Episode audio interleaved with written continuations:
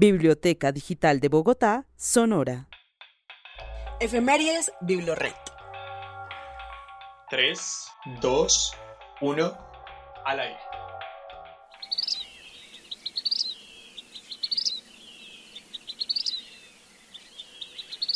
Eso que acaban de escuchar es un titiribí o Philocephalus rubinus, un pequeño pájaro atrapamoscas cuyo macho es de un intenso color escarlata y que se distribuye en Leticia, Amazonas, Caquetá, Baupés, Cundinamarca y Cauca. Bienvenidos al podcast de Efemérides Biblored. Mi nombre es Juan Pablo Mojica y yo soy Daniela Camacho. Y hoy celebramos el Día Internacional de las Aves Migratorias, un día que todos deberíamos tener en mente, considerando que Colombia es el país con mayor diversidad de aves en el mundo, más de 1950 especies. ¿Cómo estás, Daniela? Todo bien, Juan. Eh, no había escuchado antes el sonido de ese pájaro. Sí, es bien bonito. Y es más bonito verlo en vivo. Lo estamos compartiendo en las redes de Biblored, por si les interesa pasarse por, la, por Instagram. Estamos compartiendo todo este mes las aves migratorias eh, por lo menos al menos 30 de las aves migratorias que hay en el, en el país. Entiendo que tú también eres aficionada a la observación de aves, ¿no? Sí, esa afición de hecho empezó como parte de un ejercicio de observación estando en contacto con la naturaleza. Es algo que disfruto mucho, ir a parques, a la playa, al río, a senderos naturales, pues a cualquier espacio donde pueda estar en contacto directo con la naturaleza. Y yo vivía antes en Caracas, siempre estaba o en un entorno lleno de, aves coloridas, de azulejos, de gavilanes, de loros, guacamayas, guacharacas, que además hacen parte como de ese paisaje sonoro de la ciudad. Luego al vivir en Bogotá, digamos que ese límite entre naturaleza y ciudad ya no es tan fuerte, hay una integración de muchos espacios verdes en plena ciudad, allí es donde empecé a notar como sonidos diferentes, entonces empecé a reconocer nuevas especies especialmente en mi sitio de trabajo. Entonces empezaba a mirar que había mirlas, a conocer que eran los copetones, colibríes, cucaracheros. Ya pasando de ese interés de la observación, apreciando pues la belleza de los plumajes, del canto, de su vuelo, pasé a un gusto, a una afición por aprender y entender qué era lo que estaba viendo, o sea, por qué había naves distintas de las que habían en Caracas y pues empecé a, tratar de buscar esos espacios donde aprender un poco más. Recuerdo particularmente una charla a la que asistí en Maloca, donde hablaban de la fotografía de aves, pues que tiene unas particularidades y una dificultad muy especial, y también el estudio a profundidad de las mismas, pues ya como desde la ciencia, no solo desde la biología y la ornitología, pues que es lo primero que uno puede imaginar, sino también resulta que están involucrados los datos masivos el Big Data, para entender su evolución, la diversidad, pues especialmente por qué hay tanta diversidad de aves dentro de Colombia. En esa charla también vimos unas recomendaciones básicas para ver aves e identificarlas, pues que eso me permitió a mí también ponerlo en práctica a través de elementos de ciencia abierta, como aplicaciones, páginas web, que te permiten no solamente subir imágenes de aves, sino también de flores, de insectos, es decir, como de otras especies distintas, y un algoritmo las identifica de acuerdo a identificaciones previas que han hecho otras personas, por eso es esa parte de ciencia colaborativa.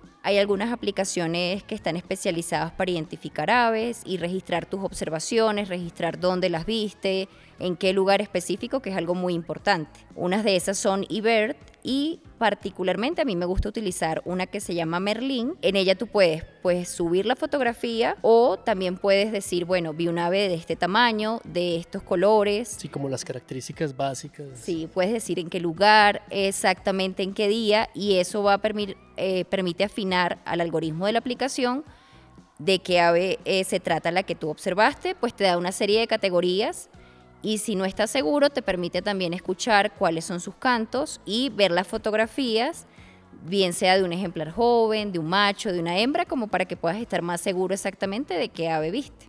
Y a partir pues de esa identificación, ya si es algo que te interese, que como es mi caso, pues yo digo, bueno, esta ave me gusta, la voy a, voy a investigar más sobre ella, busco sobre sus comportamientos, dónde se encuentra, pues ya cosas más relacionadas a su naturaleza. Sí, yo eh, estuve en contacto alguna vez con una de esas herramientas de ciencia colaborativa como enciclopedia, la enciclopedia de la vida o Encyclopedia of Life, creo que se llama eol.com.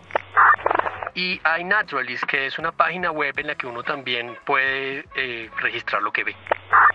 No solamente de aves, sino de otras especies, fotografías, tamaños, eh, apariencia, etc. Y eso ayuda mucho a los científicos de hoy en día como a, también organizar ese mapa de dónde fue vista determinada especie. Es así específico que podemos llegar a hacer con estos registros y la verdad es que estamos ayudando mucho a, entender un poco lo que nos toca ahora, que es eh, cómo es que migran las aves y en dónde se registran, cómo habitan eh, y cómo, cómo se desplazan de un lugar a otro. Pues las aves migran por muchos motivos, o buscan pareja, o buscan alimento, cambiar de clima, anidar, em, reproducirse. Y pues como los migrantes, todos los que conocemos en general, lo que buscamos es mejorar las condiciones de vida, desde donde estamos a buscar un sitio mejor en donde estar.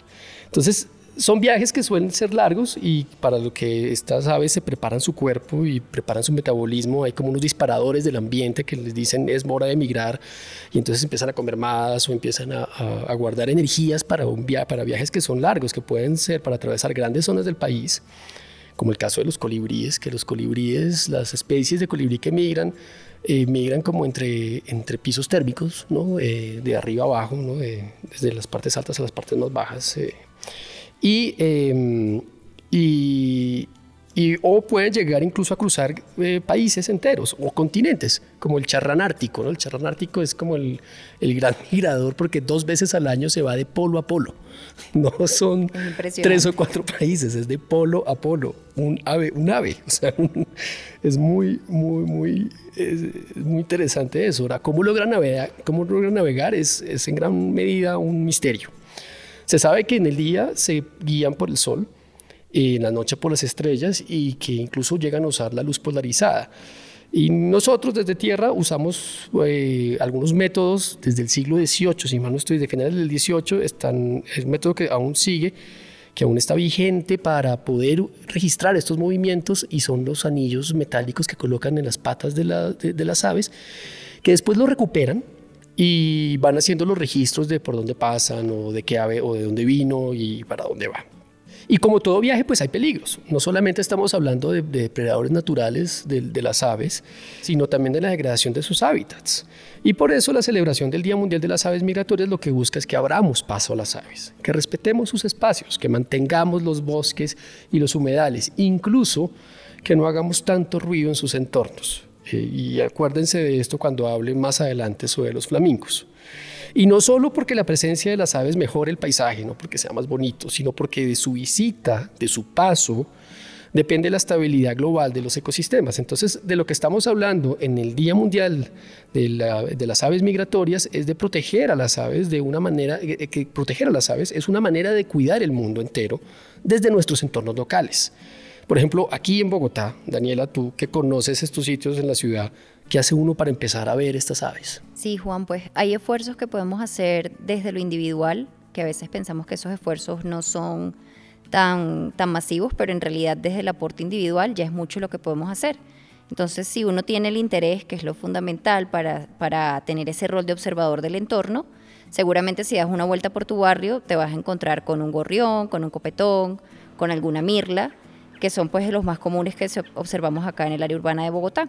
Si ya queremos encontrarnos con otras especies un poco diferentes, más, más fuera de lo común, entonces podemos ir a estos parques urbanos grandes como el Parque Simón Bolívar, el Jardín Botánico, Parque Nacional, Parque La Independencia, la variedad de senderos naturales que hay en los cerros orientales y también en los humedales es un sitio ideal para encontrar especies como las tinguas, las garzas, los colibríes, búhos. Entonces, pues cuando alguien tiene el interés, lo, ideal para que pueda iniciar es pues apoyarse con estas aplicaciones. También podemos apoyarnos con guías de aves de estas que están impresas. Ya podemos pensar también en incluir binoculares adecuados para la observación, cámaras fotográficas y en cuanto a las condiciones del ambiente, pues lo que tú mencionabas de también esos niveles de ruido, de decibeles, ideal hacerlo en momentos que, donde podamos evitar el ruido. Y esos momentos son los que están cercanos al amanecer, pues las primeras horas del día. Entonces, esa es la hora ideal para acercarse a observar aves. Lo podemos hacer de forma individual, podemos acercarnos en grupo también si pensamos pues apoyarnos en personas o en colectivos, organizaciones que ya tienen experiencia en avistamiento de aves, puede ser muy útil para empezar como ese proceso de aprendizaje. Y pues también es necesario que estemos muy pendientes de esos sonidos, de los movimientos, de lo que escuchamos en los árboles, pues a la vez ir a la par como con las guías, ¿no? Como bueno, ya sé que en este espacio, en este parque o en este humedal, voy a poder observar tales especies y eso me va a dar indicaciones de pues que también qué puedo esperar ver eh, cuando empiece la observación. Claro, eso ahorita tiene que ser súper rico porque justo en esta época es que están llegando todas las aves migratorias, septiembre y octubre, sí. a los humedales y a los parques. Sí, de hecho, si tú pues observas como las redes sociales de muchos pajareros, de fotógrafos, de personas que están vinculadas a este mundo de las aves, eh, están dándose banquete ¿no? con esa observación y pues madrugando bastante para poder hacerlo también. Y pues también si te interesa la observación, no quiere decir que tengas que tener unos grandes equipos técnicamente. Ya pues eh, lo ideal es como hacer unos conocimientos básicos, una base, y que eso te permita pensar en más adelante si quieres tener pues un equipo más especializado porque a veces sí, pues por lo menos desde mi experiencia, la cámara del teléfono se puede quedar corta para, para hacerles un buen retrato. Y pues bueno, dentro de lo que comentabas que usan estos, estos aros que les colocan en sus patas para poder hacer el rastreo de a dónde se mueven, a dónde no, esos datos además son muy ricos porque permiten saber eh, cómo está de, de sano el ecosistema cuántas especies están llegando, cuántas no, si disminuyó, y eso también permite eh, rastrearlo, los registros que hacemos dentro de esas aplicaciones de observaciones de aves. Entonces, si también nos interesa saber, a mí me gustó mucho ese libro, eh, si nos interesa saber más, pues esas cualidades de cómo se comportan las aves en entornos de naturaleza y qué las hace más inteligentes entre una especie y otra, qué tipos de inteligencias tienen las aves, yo les recomendaría el libro de Jennifer Ackerman, El ingenio de los pájaros, que está disponible en las colecciones de BibloRed. Sí, y bueno, y para hablar de todos estos temas hemos invitado a tres personas que son especialistas en, eh, en cada uno en su área alrededor de la migración de aves. Una de ellas es Yanira Cifuentes de la Fundación Calidris, Osvaldo Cortés de Birding Colombia y Luisa Fernanda Moreno de la Fundación Humedales Bogotá. Invitados. Invitados en, Efemérides BibloRed. Nuestra primera invitada es la bióloga Yanira Cifuentes, quien representa Calidris, una asociación dedicada al estudio y conservación de aves marinas en Colombia. Además, Yanira es coautora del tomo dedicado a las aves de la Guía de Especies Migratorias de la Biodiversidad Colombiana. Este es un libro que publicó el Ministerio de Ambiente eh, y Desarrollo Sostenible y eh, en coedición con, con World Wildlife Colombia en el 2012 y fue una base muy importante para la elaboración de este podcast. Eh, a ella le preguntamos cuál es la importancia de las aves migratorias a nivel global y de Colombia específicamente como un lugar estratégico de paso. Vamos a escucharla. Las aves migratorias, con sus viajes inspiradores, conectan ecosistemas, comunidades humanas, países y continentes.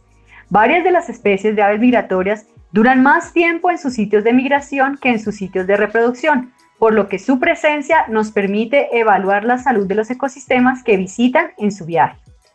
Por ejemplo, entre las aves migratorias más comunes que visitan Colombia están las golondrinas.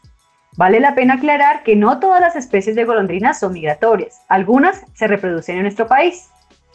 Las especies de golondrinas que nos visitan provienen de otros lugares en el continente, algunas vienen de Estados Unidos y Canadá, como es el caso de la golondrina tijereta, irundo rústica, que llega a Colombia entre septiembre y octubre y se regresa a Norteamérica entre marzo y abril. Mientras que la golondrina parda, togne tapera, proveniente de Bolivia, Argentina, Brasil, Paraguay y Uruguay, llega en marzo y se marcha a sus sitios de reproducción en junio. Las aves como nosotros obtienen su energía de lo que comen, las golondrinas se alimentan de insectos que atrapan en vuelo, tales como zancudos, moscas, polillas, libélulas, entre otros. Entonces, ¿qué pasaría si estos restaurantes y sitios de hospedaje en el camino no son seguros, no tienen suficiente alimento o peor aún desaparecen? Lo que puede suceder es que estas aves migratorias no podrían continuar su viaje o regresar a sus áreas de reproducción. Por otro lado, gracias a la posición geográfica de Colombia, somos un país privilegiado, pues tenemos la mayor cantidad de especies de aves del mundo, con más de 1.950 especies. Además, nuestro territorio es visitado por más de 200 especies de aves migratorias, pues Colombia es la entrada de muchas de estas aves al resto de Sudamérica. Es paso obligatorio para aves provenientes de Norteamérica, pero también de otras especies que vienen del sur de Sudamérica. Nuestros humedales, bosques, sabanas, islas, costas, entre otros, son clave para la migración de las aves. Las aves son un recurso compartido entre naciones y su futuro depende no solo de los sitios donde nacen, sino de los sitios por donde migran. Y por eso nuestro compromiso como colombianos es cuidar, conservar y mantener sanos nuestros ecosistemas para que las aves migratorias sigan visitando nuestro país. Como dice Yanira, estas aves conectan los ecosistemas y son un recurso compartido entre los países y ahí es donde está su, importancia. Por ejemplo, el flamingo rojo, eh, del que les hablaba anteriormente, o, o Phenicopterus ruber, que se distribuye entre Cuba, Yucatán, Bonaire y las costas nortes de Colombia y Venezuela. Eh, esta es un ave que se veía mucho en la Ciénaga Grande de Santa Marta, pero que por la contaminación sonora y el ambiente urbano que creció en su entorno, eh, pues ha dejado de mirar allí y se refugian ahora más al norte, ya casi en La Guajira. Eh, en Bonaire también, luego de un evento oficial en el que utilizaron cañones, los flamencos dejaron de migrar allí durante siete años. O sea, un, solamente un cañonazo bastó para espantar a toda una parvada. Entonces, eh, vamos a escuchar a, a una Phenicopterus ruber eh, dentro de los registros que tenemos, pero este es un flamenco yucateco.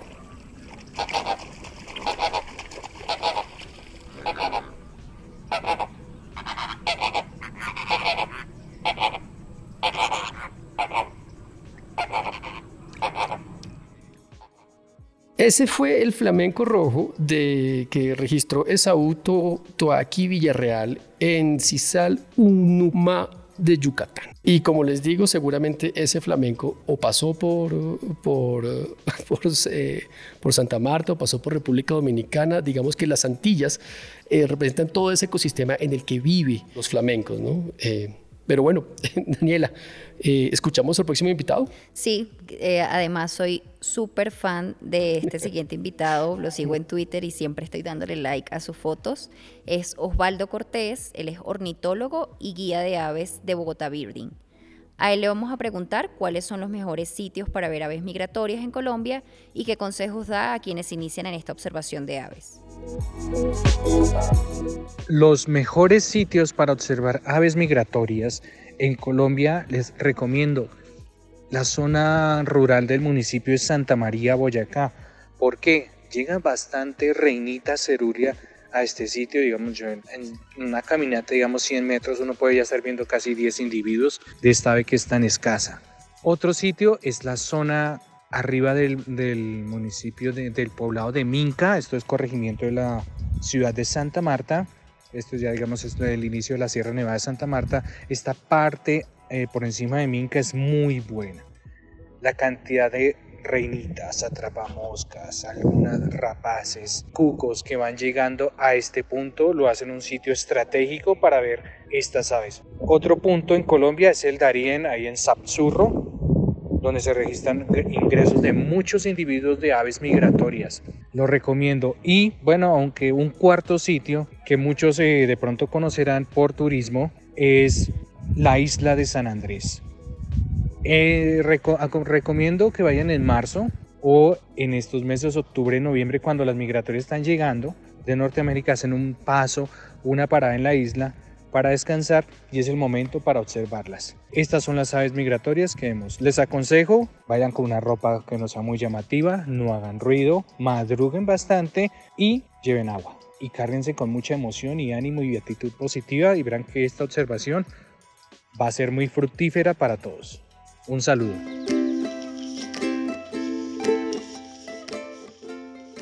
Eso me acuerda que en un programa anterior hablamos del tour de bicicletas eh, por Bogotá y yo creo que ese es un plan fabuloso para esta época de migraciones. Recorrer los humedales de Bogotá buscando algunas de las especies migratorias que les compartimos a todos ustedes en nuestras redes sociales. Y para explicar el frágil equilibrio de estos ecosistemas, los humedales, invitamos a Luisa Fernanda Moreno, subdirectora de Políticas y Planes Ambientales y subdirectora encargada de Civilcultura, Flora y Fauna Silvestre de la Secretaría de Ambiente de Bogotá quien ha dedicado buena parte de su carrera al estudio de estos ecosistemas desde su fundación Humedales de Bogotá. Con ella quisimos saber cómo afecta la degradación de estos entornos la migración de las aves. Escuchemos.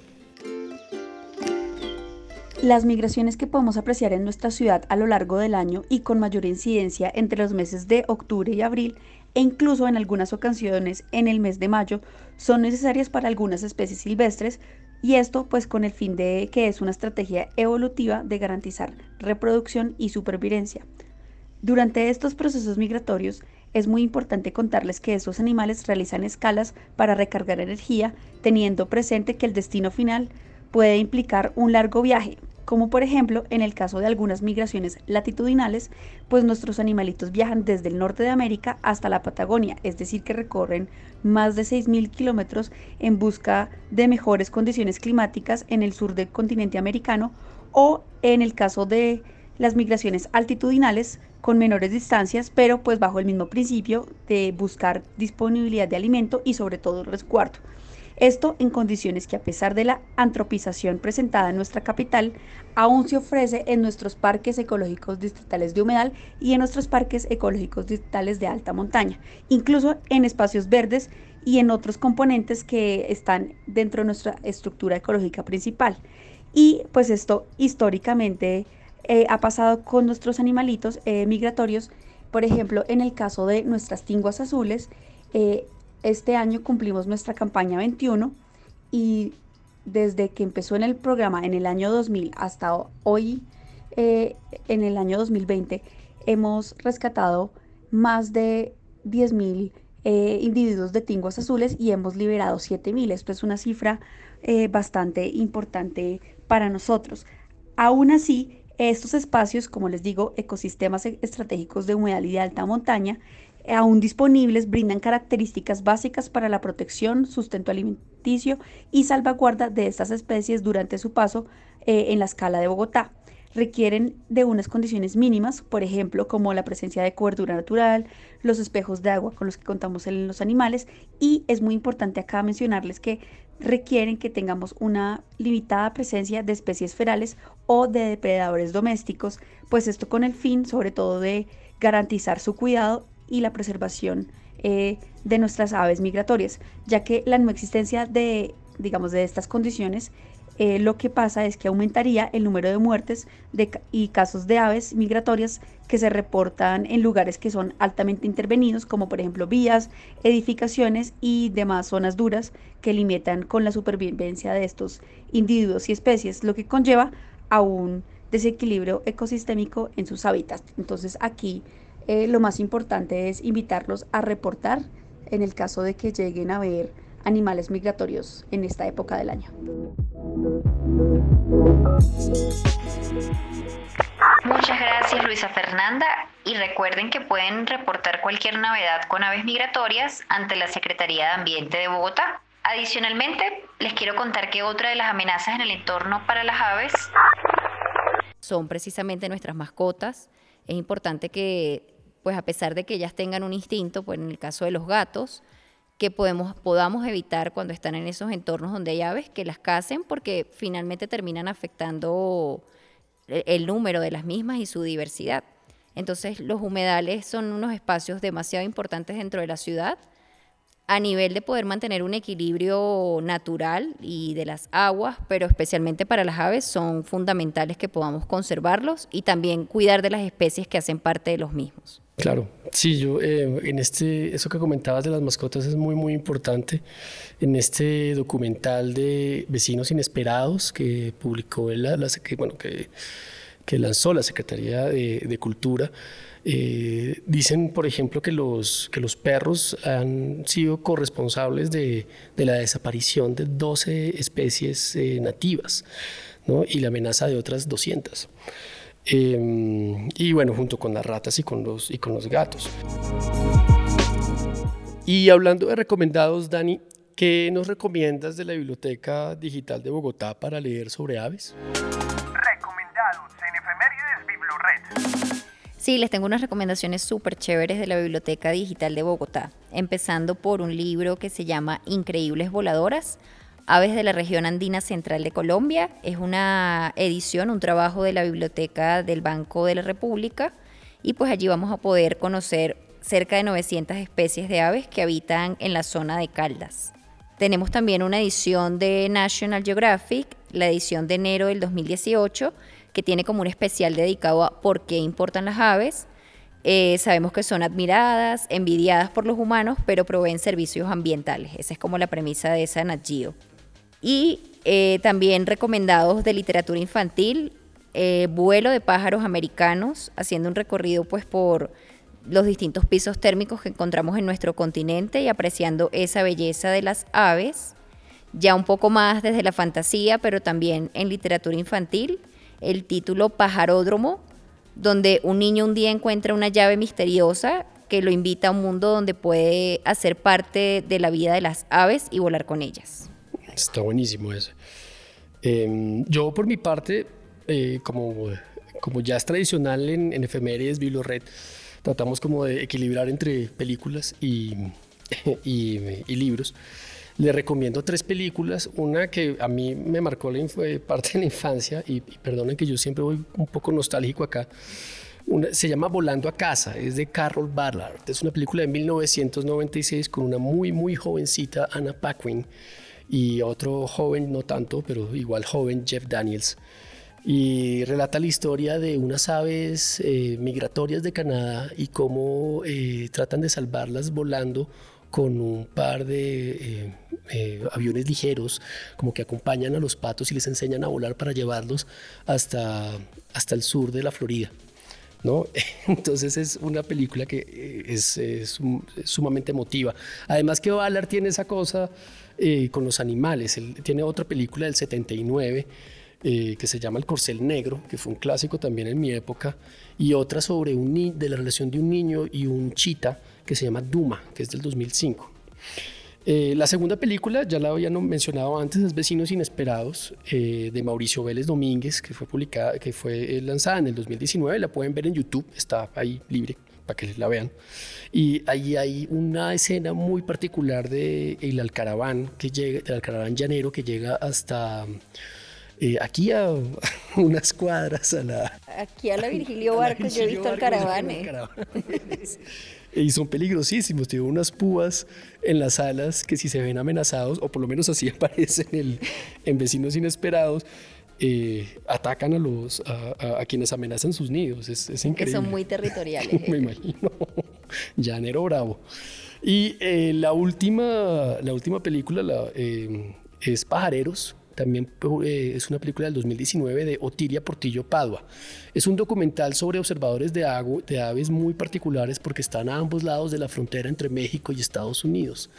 ¿no? Entonces, eh, claro, un punto de migración tan importante, tanto de aves como, como humanos, y cómo, cómo estas aves terminan interconectando esos dos países. Es muy, muy interesante la visión de Otilia en, esa, en, esa, en ese documental. Eh, y pues nada, eh, creo que eh, el tiempo. Invitamos, los invitamos para el siguiente podcast que tenemos en noviembre. el 16 de noviembre se celebra el Día Internacional de la Tolerancia y vamos a hacer un podcast alrededor de eso y como los últimos dos podcasts vamos a hacer toda una campaña de todo el mes alrededor de este tema. Entonces para que estén pendientes de, de nuestras redes de lo que vayamos a publicar allí alrededor del tema de la tolerancia.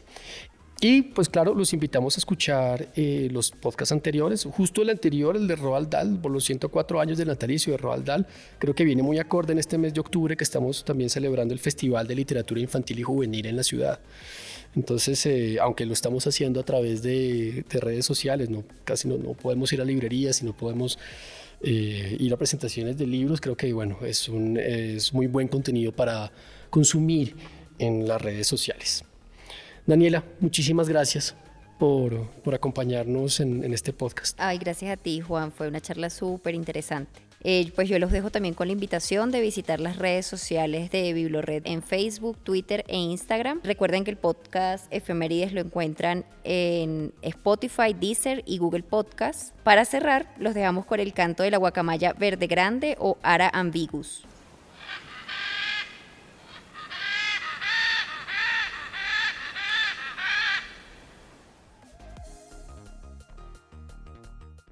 La Biblioteca Digital de Bogotá es un programa de la Secretaría de Cultura, Recreación y Deporte y Biblored.